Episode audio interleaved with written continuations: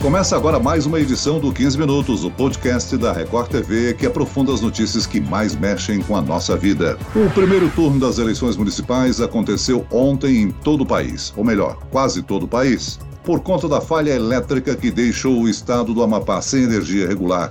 Há duas semanas, o Tribunal Superior Eleitoral concluiu que as eleições no dia 15 de novembro na capital amapaense seriam inviáveis.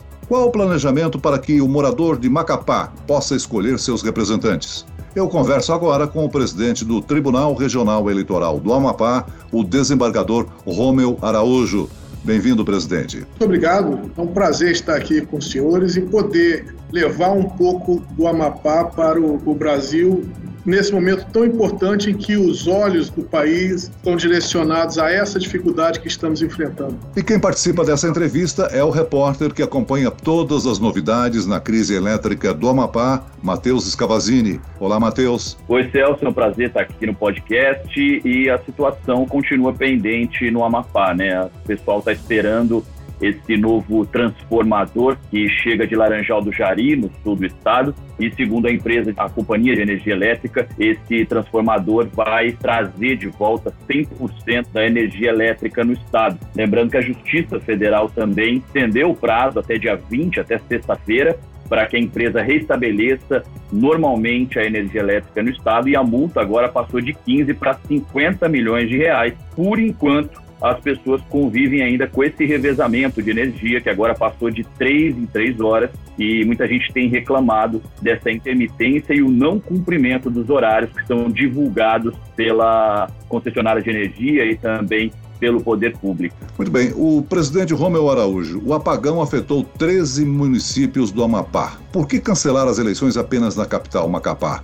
Por que, que não cancelaram em todo o estado que ainda sofre com um apagão? Ou seja, está no sistema de rodízio, né? Celso, o rodízio vem sendo mais frequente acontecendo na capital, Macapá, e no município vizinho, que é o município de Santana. Os outros municípios também passando por dificuldades de energia, mas a primeira providência, logo quando nós tivemos esse problema, eu fui até o Palácio do Governo, estive com o governador no mesmo dia em que o ministro das Minas e Energia estava em Macapá, onde o ministro e o responsável, diretor da Companhia de Energia do Estado do Amapá, me garantiu que teria condições, no primeiro turno de eleição, nós colocarmos luz em 100% do interior e Macapá e Santana nós teríamos uma faixa de 60% a 80% de energia no geral. Nós iniciamos então, continuamos os preparativos para as eleições. Ocorre que dentro da organização deles começou um racionamento de 6 horas de energia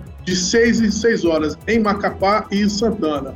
Em razão disso, vários movimentos populares contrários a isso, tocando fogo em pneus, em vias públicas, e uma série de manifestações que até então fazendo uma relação entre a falta de energia e esses movimentos, sem com isso colocar em risco, a princípio, o processo eleitoral. Mas a população sofrendo, porque a falta de energia vem junto com a falta de água, a falta do abastecimento, alimentos se perdendo, o que criou um certo clima de instabilidade na população, potencializado com facções criminosas que se infiltraram em meio a esses movimentos, colocando em risco a população e com a expectativa não longe, mas uma expectativa bem concreta de que de movimentos em locais de votação no dia das eleições. Ora, isso aí, sem a sombra de dúvida, colocaria em risco a integridade do eleitor. E a Justiça Eleitoral competia, neste primeiro momento, a observância de três situações. Com a pandemia, seria possível o eleitor ir às urnas? Os órgãos de vigilância em saúde me garantiram que, embora a curva estivesse elevada, mas estaria sob controle de sorte é que nós poderíamos realizar as eleições com a segurança do setor sanitário. A questão da energia, a companhia de energia do Estado do Amapá me garantiu que eu teria entre 60% a 80% de energia, o que seria suficiente para que eu resolvesse as eleições com apoio bem dinâmico do Tribunal Superior Eleitoral, que nos encaminhou, inclusive, 1.200 baterias externas para serem acopladas às sessões eleitorais, de sorte que eu teria condições de colocar uma bateria externa em cada sessão eleitoral. O problema estaria superado. Mas poucos dias depois eu recebo informações de órgãos de total credibilidade e relatórios como a ABIN e o Serviço de Inteligência do Exército Brasileiro, da Polícia Rodoviária Federal e do Estado também do Amapá, me dando conta e me mostrando através de relatórios que facções criminosas estariam infiltradas nesses movimentos sociais e com esta certeza de que no dia das eleições nós teríamos tumulto em locais. Ora, de 7 da manhã às 10 era o horário de prioridade para as pessoas idosas irem até o local de votação.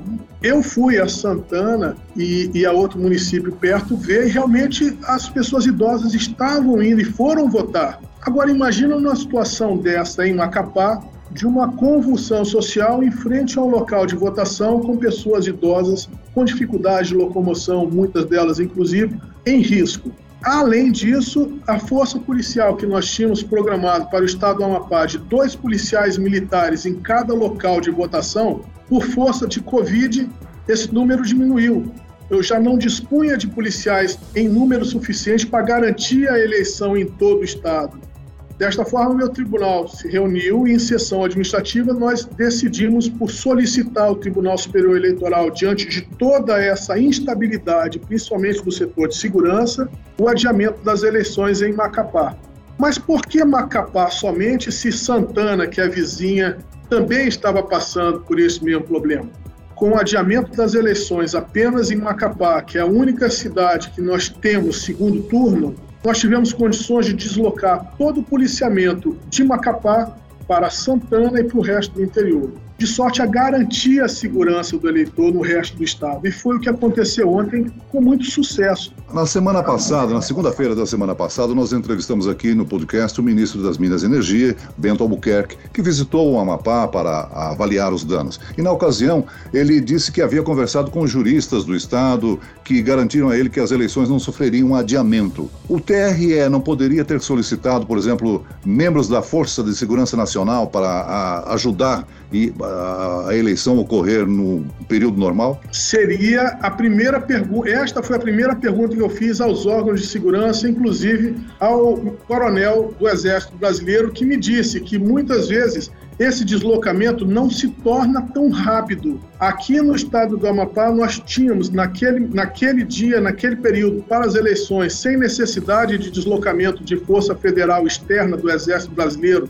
para a garantia dos locais de votação, pouco mais de 100 homens, que seria insuficiente para fazer a cobertura de todos os locais de votação. A situação se mostrou muito delicada naquele instante e a solução de segurança ao eleitor encontrada, e vejo hoje que foi a mais acertada, foi justamente na questão do adiamento. Jamais o Tribunal Regional Eleitoral se prestaria a ser uma pedra num tabuleiro político.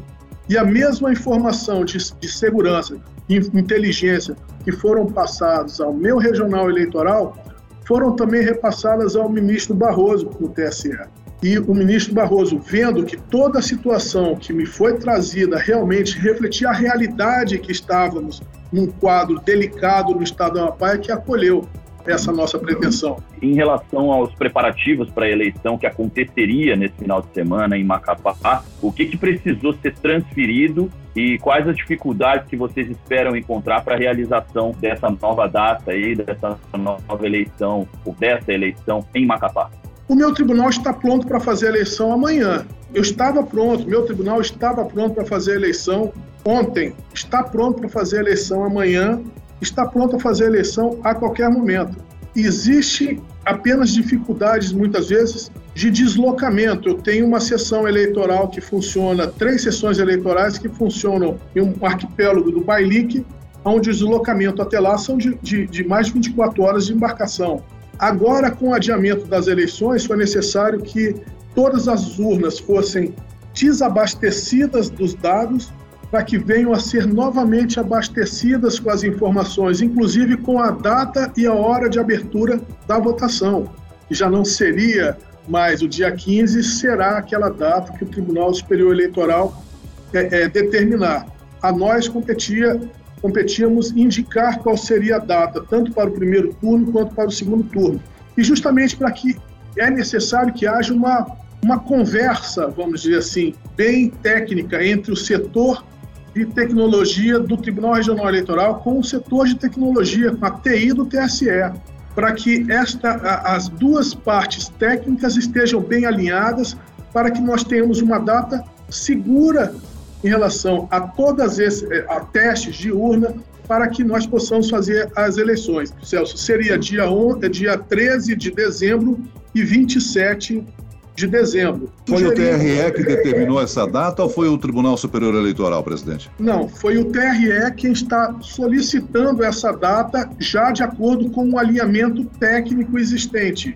E compete agora ao TSE acolhendo esta data, preparar, junto com o TRE, o calendário eleitoral para essa, essa eleição. Porque nós temos que ver como que ficará a questão de propaganda eleitoral até então. Todo aquele calendário eleitoral que teria fim que teve fim na data de ontem quanto ao primeiro turno, terá que existir um novo calendário eleitoral ajustando as datas a essa nova realidade. O senhor tem recebido reclamações dos candidatos a prefeito com relação a esses novos prazos anunciados? Essas datas anunciadas? Eu tomei conhecimento que os candidatos se reuniram e deliberaram no sentido de encaminhar ao Tribunal Superior Eleitoral uma solicitação para que a data fosse salvo engano, no dia 29 e 13 de dezembro.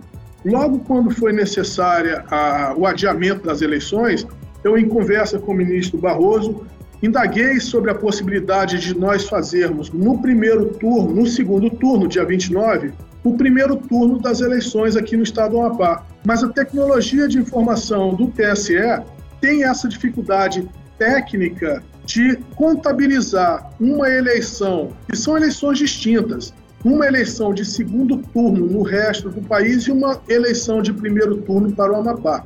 Então, por impossibilidade técnica, não haveria. E para não correr o risco, Celso e Matheus, de nós sugerirmos uma data criar uma expectativa na população e nos candidatos que fosse aquela data e depois, por questões técnicas, não se realizar e levarem de forma errada para uma conotação política, é que nós aguardamos uma compatibilidade de sistemas e de testes de segurança de transmissão, recebimento e preparação de urnas para que essa data fosse indicada. O presidente, o TSE estabelece que as eleições municipais elas devem acontecer até dia 27 de dezembro, que seria o último domingo do ano, porque certo. senão isso acabaria prorrogando mandatos, o que é inconstitucional. E existe a possibilidade dessas eleições ocorrerem esse ano, caso aconteça outro atraso? É, aconteceu atrasar essa data? Eu não trabalho com essa possibilidade. Essa data, justamente de 13 de dezembro para o primeiro turno e 27 de dezembro para o segundo turno, há possibilidade de, terminando as eleições em segundo turno, se houver no dia 27, de nós encerrarmos a eleição, existir a diplomação antes do final do ano e no primeiro, no primeiro dia o, o, o eleito tome posse. Nós já estamos atravessando momentos muito difíceis em cima de uma realidade, de dificuldades concretas que você, Matheus, que está aqui, sabe o tanto que está sendo difícil para todos nós. De maneira que imaginar ainda mais dificuldades como forma de piorar a nossa situação, eu prefiro acreditar no restabelecimento, até porque esta data de segundo turno, com certeza, toda essa dificuldade de energia já estaria superada e com o adiamento das eleições em Macapá, como aconteceu na data de ontem, eu tenho como trazer toda a força policial do interior de Santana para a capital e, e garantir aos eleitores uma eleição segura, tranquila e serena. Presidente, uma informação interessante de comentarmos é de que o ministro Luiz Roberto Barroso, presidente do TSE, determinou que fossem adotadas providências de exclusão da carga nas urnas eletrônicas, para prevenir que elas entrassem em funcionamento no último domingo. O, explica para a gente o que significa exclusão de carga.